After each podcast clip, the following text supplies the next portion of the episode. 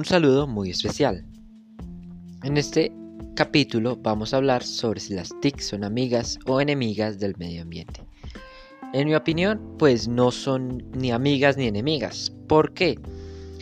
Porque si fueran enemigas, el consumo, el gasto no se reciclaría, no, se tendría un control, la capa de no estaría muy maltratada.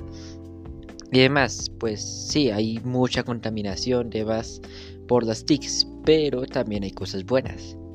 Por ejemplo, cuando anteriormente se talaban más árboles para la creación de libretas, cuadernos, carpetas, etc. Actualmente, pues principalmente todo está en internet y no es tan necesario el uso de, de libros o diccionarios o cosas así. En mi opinión, pues las TICs están haciendo un bien más que un mal.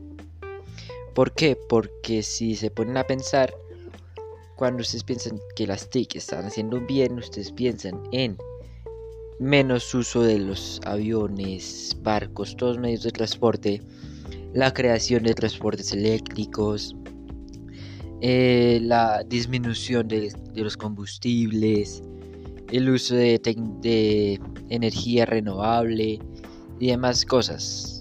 Eso, en mi opinión, es que las TICs hacen más, más, más bien que mal en el medio ambiente. Y esa es mi opinión. Déjenme saber sus opiniones.